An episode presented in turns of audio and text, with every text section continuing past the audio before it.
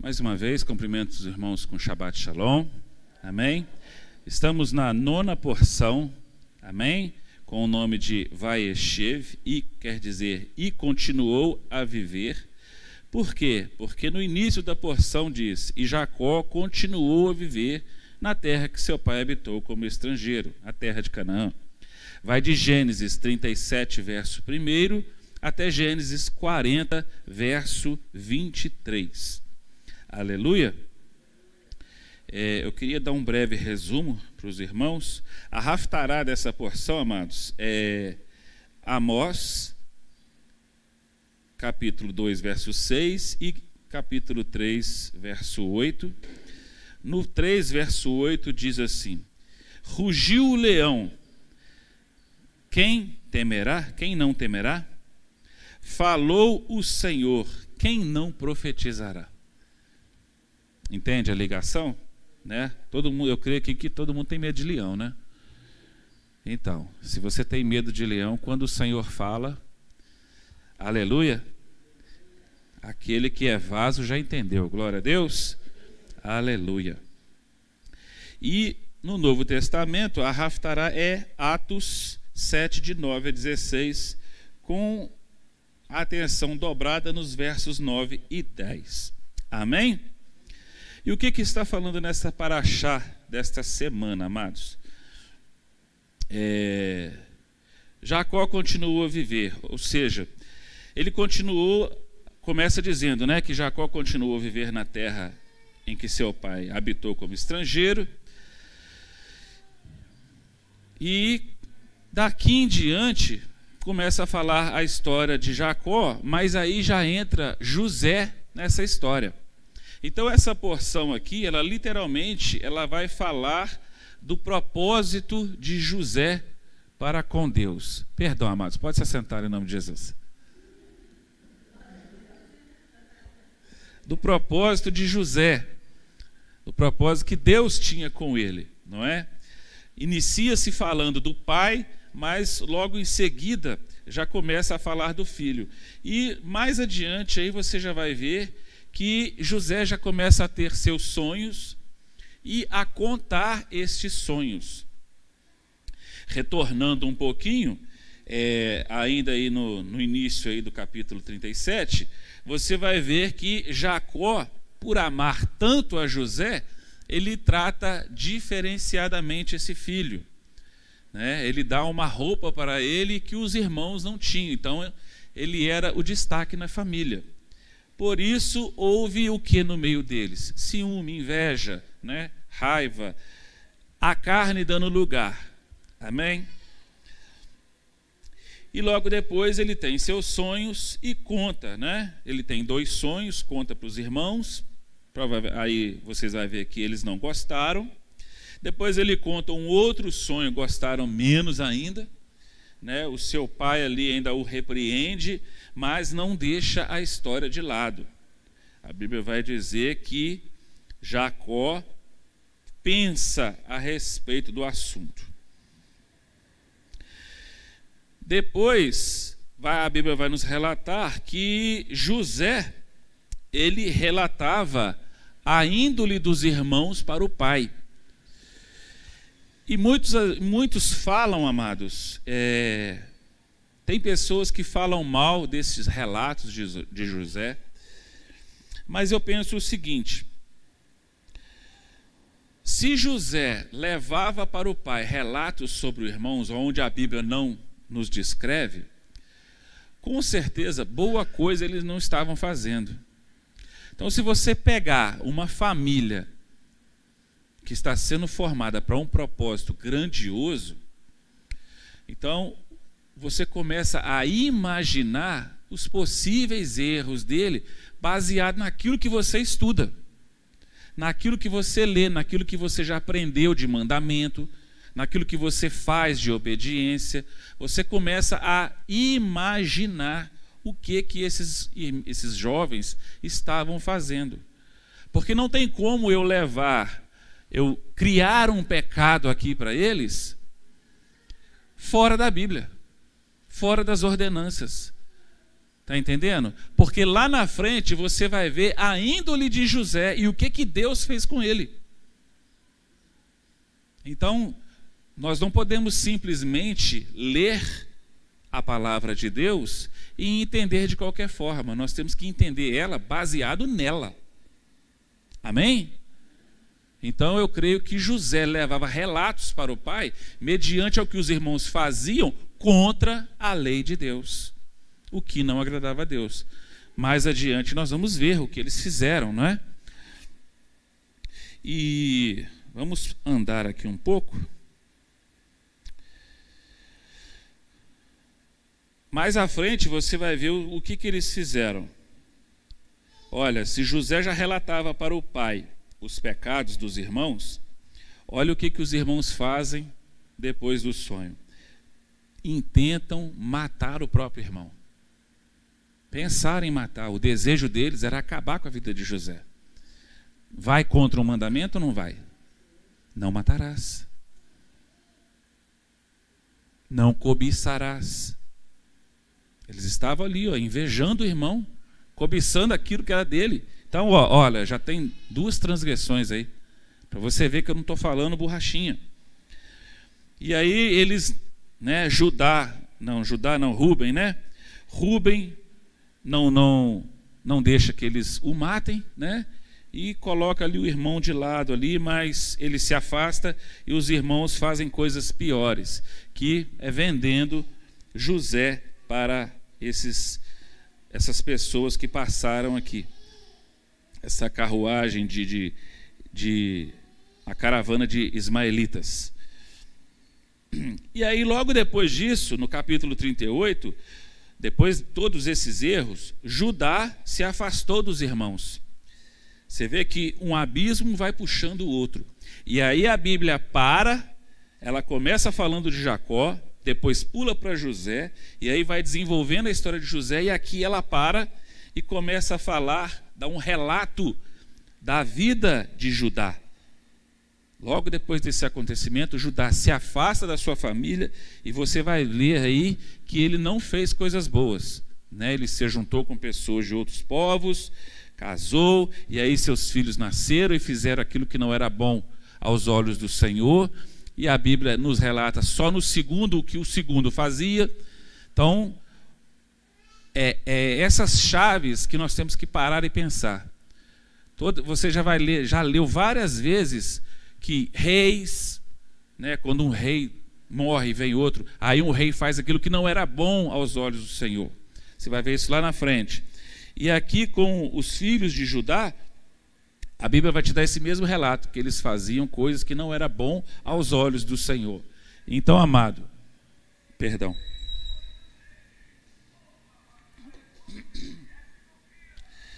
Toda vez que você ouvir isso, leva isso para os mandamentos. Toda vez que um servo de Deus na Bíblia faz coisas que não era bom aos olhos do Senhor, tem ligação direta com a palavra dele, com os mandamentos dele. Não é porque a Bíblia vai relatar que fulano de tal fez algo que deu na cabeça dele. Não. Ele estava transgredindo mandamentos. Aleluia. E aí você vai ver todo o desenvolver da vida de Judá um capítulo todinho aí falando né, do seu afastamento, dos seus filhos, da sua nora, né, do que, que Tamar fez com ele, para que ela continuasse né, na linhagem da família. E no capítulo 39, volta a falar de novo de José, que aí ele foi levado para o Egito, foi vendido lá, não é? E foi abençoado na casa de Potifar. E até acontecer aqueles relatos com a esposa de Potifar. Só que Deus era com ele em todos esses momentos. Depois José vai preso novamente, e na prisão não foi diferente. Deus foi com José. Ou seja, o propósito, o chamado de José era grandioso. É? Então nós temos que olhar para isso também. Aleluia? Vamos então aqui nos ater à nossa porção. Eu coloquei como resumo para nós, como tema, perdão, para nós esta semana, Yeshua nos chama para obras maiores. e Yeshua nos chama para obras maiores. Eu me baseei nesse tema na passagem de João, capítulo 14, de verso 12 a 14, onde ele fala essas palavras para os seus discípulos. Ou seja, o ministério de Yeshua na terra, com a morte dele, iria acabar, porque ele ia né, subir aos céus. Porém, todos os que ficassem na terra servindo a Deus, crendo nas obras, ele falou: Olha, vocês farão coisas maiores ainda do que eu. O que, que nós temos que entender? Às vezes nós nos diminuímos, ou nos ridicularizamos, ou achamos que nós não somos capazes, mas nós temos que entender o que que Yeshua falou que nós iríamos fazer coisas maiores do que ele na terra, porque nós estamos aqui dando continuidade à obra. Ele iniciou. Ele não falou quantos anos a terra ainda ia durar, quanto tempo nós íamos viver. Ele não deu nada disso. Ele falou: olha, vocês vão fazer coisas maiores do que eu fiz. Vocês estão maravilhados comigo, não é? Vocês vão fazer coisas maiores ainda. Aleluia. Ou seja, o que aconteceu com a morte de Jesus? Antes ele estava com os seus discípulos, amém? Quando ele subiu e falou isso, amado, a parceria foi fortalecida. Agora, tudo que nós fazemos crendo no nome dele, acontece. Você ora crendo e Deus cura. Você intercede, Deus age. Você pede em nome de Jesus, em nome de Yeshua, Deus atende. A parceria foi fortalecida, amados. Tudo que você faz crendo no poder que vem do alto, acontece na sua vida, no tempo e na hora certa. Né? Senão todo mundo vai sair daqui fazendo seus pedidos. Pastor Vitor, olha, eu orei, não aconteceu. Não é bem assim. Né? Tudo tem um tempo para acontecer. Então nós temos que crer naquilo que o Senhor colocou e naquilo que Ele deu para nós. Aleluia. De acordo com Gênesis 40, verso 9, você vai ver aí que a intenção de José, depois que ele é preso, e aí o copeiro e o padeiro têm sonhos e ele, ele conta para eles, o que, que ele fala lá no finalzinho? Olha, por favor, depois do verso 14 em diante, do capítulo 40. Por favor, mencione-me a Faraó para que ele me liberte desta prisão. Pois a verdade é que fui sequestrado da terra dos hebreus e não fiz nada de errado que justifique o fato de eu ter sido colocado neste lugar. Amado, qual é a intenção de José aqui, inicialmente? Olha, menciona para Faraó o que, é que eu fiz, Vai que ele gosta e me liberta. Não sei, não sei qual era o pensamento dele. Mas a intenção dele era de ser livre daquela cadeia, ser liber, liberto e voltar para a casa de seus pais. Porque ele menciona logo adiante: olha, eu fui vendido, eu fui roubado da minha terra, dos meus. Eu fui tirado de lá, eu não fiz nada para isso. O desejo dele era o quê? Voltar para sua casa. Porém, ele iria voltar. Só que ia demorar um pouquinho, né? Deus aumentou um pouco essa curva de retorno de José, porque o propósito dele era maior. Porque José estava vendo a situação, o momento ali. Ele estava preso e queria sair da cadeia.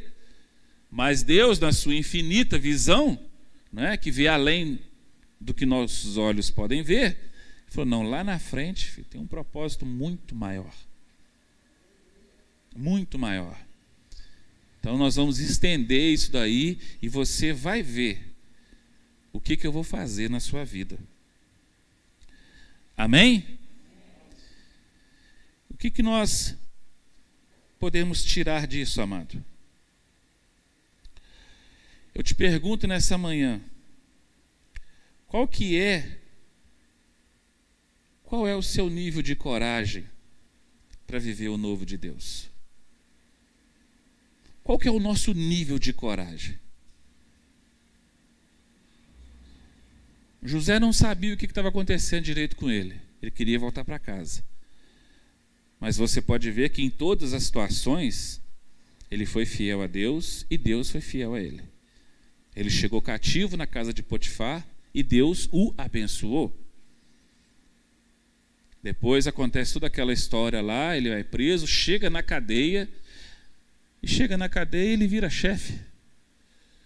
O cara vai para ser preso e vira encarregado. Às vezes a gente fica olhando para a nossa vida, os altos e baixos, né? os vai e vem da nossa vida, e não entende. Aí às vezes a gente quer mudar, a gente às vezes quer parar, a gente às vezes quer fugir. A verdade é essa. Tem dia que o ser humano ele quer fugir da vida dele, ele não aguenta mais tanto problema, ele não aguenta mais, ele não consegue ver solução. Só que lá em cima tem um que está vendo a solução, está vendo o que, que vai acontecer lá na frente e está cuidando. É aí que nós temos que depositar a nossa esperança.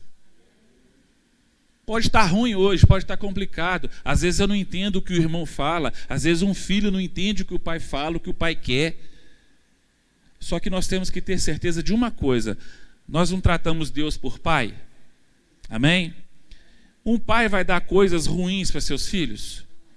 Então por que, que o seu pai vai te dar coisas ruins? Entende? Seu pai não vai te dar coisas ruins. Se o pai corrige, é porque ele, com a sua experiência, está vendo coisas que o filho, que é pequeno, é novo na experiência, não viu. Por isso ele corrige. Se as coisas demoram a acontecer para nós, se às vezes a gente acha que está dando tudo errado, e às vezes achamos que estamos sendo né, corrigidos por Deus, né, é, que Deus está demorando a atender, é porque ele sabe a hora certa, ele sabe quando vai acontecer e como vai acontecer. E quando tudo chegar, amado, você vai se maravilhar. A verdade é essa. Eu demorei mais de 30 anos para entender os conselhos do meu pai. Mas depois eu entendi, mas demorou 30 anos. A cabeça dele não batia com a minha, lógico. 15 anos e um homem de 50, eu falei, não, né? não posso me estender, mas não batia. Mas lá na frente eu entendi. José foi entender lá na frente aquilo que Deus tinha para ele, o propósito que Deus tinha para ele. Então, qual que é o nosso nível de coragem? Nós precisamos de coragem para viver muitas coisas. Sabe por quê, amado? Muitas pessoas querem viver muitas coisas, mas não deixam de fazer o que fazem todos os dias. Eu quero viver, eu quero ser, eu quero viver para Deus, eu quero orar, eu quero ler, eu quero fazer um monte de coisa. Vou dar exemplos aqui. Você quer fazer um monte de coisa para Deus, mas aquilo que você tem que deixar de fazer, muitas das vezes a gente não deixa de fazer. Aquilo que nós temos que iniciar, muitas das vezes nós não iniciamos. Se você está aqui hoje, está me ouvindo e está detectando essas coisas da sua vida, não se culpe pelo amor de Deus. Veja, você detectou o erro. Opa, o que o pastor Vitor está falando, isso aí encaixou. Nossa, eu sou um miserável. Calma. Se você vê tantos erros que, os nossos patriarcas fazem nessa porção, e que bênção que eles são hoje para nós, você tem que entender isso. Então não se culpe. Detectou? Anota, guarda, grava e começa a combater aonde você detectou o erro. E devagar. Não é da noite para o dia, não. Ah, eu não estou orando. Ah, detectei que eu não estou orando. Então agora eu vou orar duas horas por dia, Senhor. Mentiroso! Você não orava cinco minutos, vai orar duas horas? Começa orando um minuto muda para dois. Anota lá os nomes de alguém que você quer interceder. Aí, quando você começar de grão em grão, daqui a pouco você está orando duas horas. Daqui a pouco você está orando uma hora. Você não lê nada. Ah, eu detectei que o que o pastor está falando eu não estou nem entendendo direito. Por quê? Porque eu não leio a palavra, meu Deus. Ah, que miserável que eu sou. Não. Começa a ler a palavra. Detectou? Começa a combater o erro. Começa a combater. É isso que nós temos que aprender. Para que Deus comece a trabalhar o propósito, o chamado de cada um. Está entendendo? Detecta e deixa Deus trabalhar. Então, para que nós possamos viver muitas coisas, nós temos que mudar o que nós fazemos no nosso dia a dia. Mudar tudo, pastor? Não, só aquilo que não está bom. Só aquilo que não está bom. Se vocês, se nós, se as pessoas que nos assistem acreditassem no potencial que Deus colocou dentro de cada ser humano, e esse potencial voltado para Deus, voltado para as coisas de Deus, uma vida a Deus, amado, o mundo estaria muito melhor hoje, você não acha, não? Pastor James às vezes brinca aqui, né? Que se praticássemos dois mandamentos, como que não seria melhor, né? Não matarás e não adulterarás. Cadeias vazias e nada de órfãos, né? Filhos sem pais. Agora imagina quando a humanidade, quando o servo e a serva de Deus entender aquilo que Deus colocou dentro dele, né? O potencial. E que potencial é esse, pastor? Fala onde é que ele está, pelo amor de Deus. Fala, pastor Vitor. Chama-se Espírito Santo.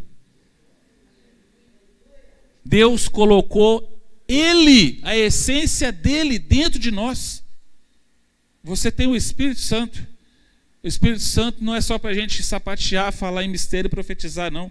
O Espírito Santo está para nos direcionar, nos convencer dos nossos erros, dos nossos pecados. Esse é o potencial que Deus colocou dentro de cada ser humano, dentro de cada homem e mulher que aceitou a Jesus e que se batizou, desceu as águas. Entende? Já leram os relatos de Sansão, quando o Espírito Santo, quando o Espírito se apoderava dele, o que, que ele fazia? Será que eu estou falando borracha aqui? Será que eu estou tentando ser um pastor motivacional para você sair daqui alegrinho, cheio de gás hoje? Eu não preciso de ser um pastor motivacional, não. Nós temos o maior, o maior empreendedor das nossas vidas chama-se Deus, Adonai. Nos deu o Espírito Santo, fala, toma, tá aí. Ele nos deu talento, e um talento de qualidade. Chama-se Espírito Santo. É o nosso potencial. O Espírito Santo é o seu potencial. Para você ir e fazer aquilo que as pessoas duvidam, aquilo que ninguém acredita. Esse é o potencial que Deus colocou dentro de cada um de nós. E muitas das vezes, amados, nós botamos o, o espírito, nosso amigo, para dormir, botamos ele de lado, para fazer as nossas coisas, as nossas vontades. É isso que a gente faz. Botamos o espírito de lado porque nós estamos cansados, botamos o espírito de lado porque eu estou com dor de cabeça. Eu não quero orar por causa disso, eu não quero ler por causa daquilo. A gente está colocando o potencial de lado. José queria voltar para casa, amado. Porém, a curva era bem maior, não é? No final era vitória e glória. De vendido como escravo, de ser acusado injustamente de ser um cobiçador, vira governador do Egito vira o, torna-se o maioral. O que José falava, Faraó, show. Eu vou fazer. Você falou, meu filho, está falado. Vai. Deus fez ou não fez coisas maiores com ele? E aí, aonde que está o potencial de José usando aquilo que Deus colocou dentro do ser humano? quando a esposa de Potifar tenta agarrá-lo, mudar, arrancar a essência que tinha dentro dele. O que, que ele fala? Eu vou fazer tal coisa contra o meu Deus? Ele respeita o Senhor dele, Como poderia eu fazer coisa ímpia dessas e pecar contra Deus? O potencial dele foi usado ali na hora. Ó. Pá! Matei Satanás ali agora. Falou isso com a mulher e ó, correu. Muitas das vezes, na hora de usar o nosso potencial, na hora de usar o Espírito Santo, a gente não usa. A gente vai tocando a nossa vida, a gente vai vivendo da forma que a gente acha que está bom, da forma que a gente acha que passa. Ah, não, desse jeito eu acho que Jesus entende. E a gente vai tocando. É assim que a gente faz às vezes. Lá na frente eu vou mudar, depois eu faço. Muitas das vezes a gente fica esperando acontecer, esperando Deus fazer. Amado, eu já nem lembro, foram longos anos pelejando, pelejando para guardar um sábado. Eu ficava esperando, eu ficava orando para Deus me prosperar. Eu ficava orando para Deus pagar minhas contas que eu devia, meus processos. Eu ficava orando, eu ficava orando para me ficar na boa, na sombra e na água fresca, com dinheiro no bolso. Enquanto eu não falei assim, Edileia, nós vamos fazer, é a partir do mês tal, é, é hoje. Já estamos aí, ó, indo para o segundo ano já. Então quer dizer que Deus te enriqueceu, pastor? Não. Quer dizer então que Deus pagou todos os seus processos? Não, ele ajudou bastante, muito. Oxe, de tudo que eu devia, eu paguei praticamente 10%. E era muita coisa para mim, hein? Então, enquanto nós estamos esperando Deus fazer e não damos um passo para ele, para que ele faça, não vai fazer. Por quê? A gente está querendo tudo de mão beijada. Eu quero mudar, mas eu não faço nada para que inicie esse processo de mudança. Eu quero melhorar, eu não estou fazendo nada, eu estou esperando Deus chegar e tocar. Não, eu quero que Deus faça igual, é muito bonito, né? As pessoas lêem ali Isaías, que o anjo veio e tocou com a tenaz na boca dele e purificou os seus lábios. Mas espera aí, antes disso ele não estava trabalhando, não? Antes disso ele não estava exortando o povo, não? Isaías estava lá no templo, de perninha cruzada, assim, Aí veio hoje, socou. Né? Não, não foi isso não. Onde que ele estava? Onde que Isaías estava quando ele viu o Senhor, viu os anjos? Ele estava em casa? Ele estava na casa do Senhor, estava no templo. Ou seja, ele estava buscando ou ele estava parado? Então nós temos que buscar ou ficar parados.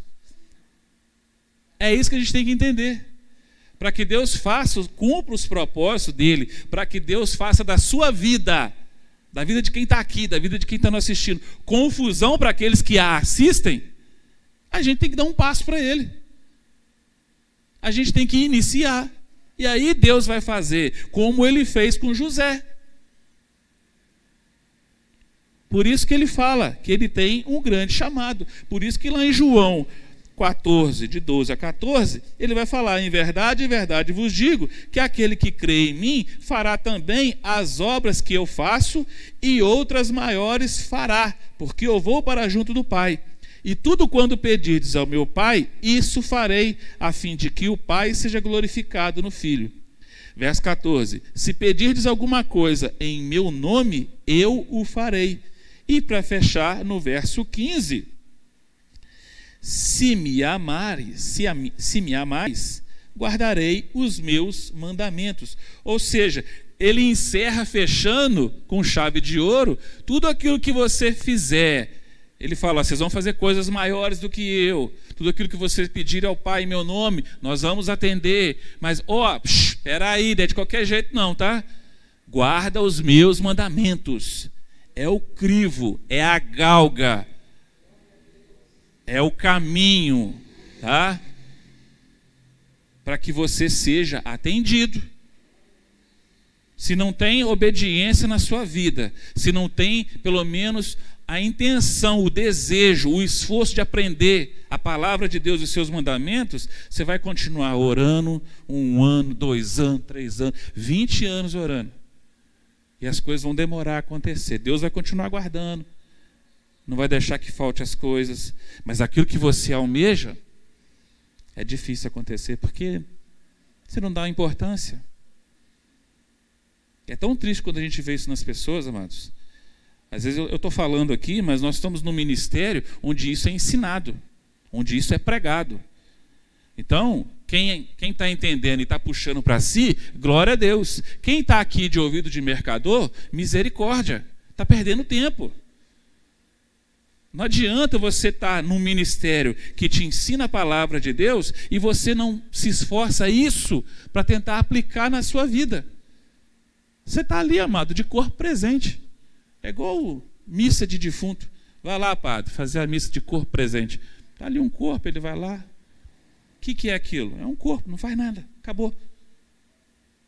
Aí nós, às vezes nós estamos na casa do Senhor, ouvindo, maravilhado.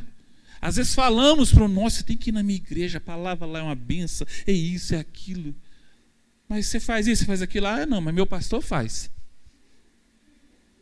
Ah, você guarda sábado? Eu não, mas meu pastor guarda. Você não come carne de porco? Ah, eu ainda não, não desceu no meu coração. Mas o meu pastor não come.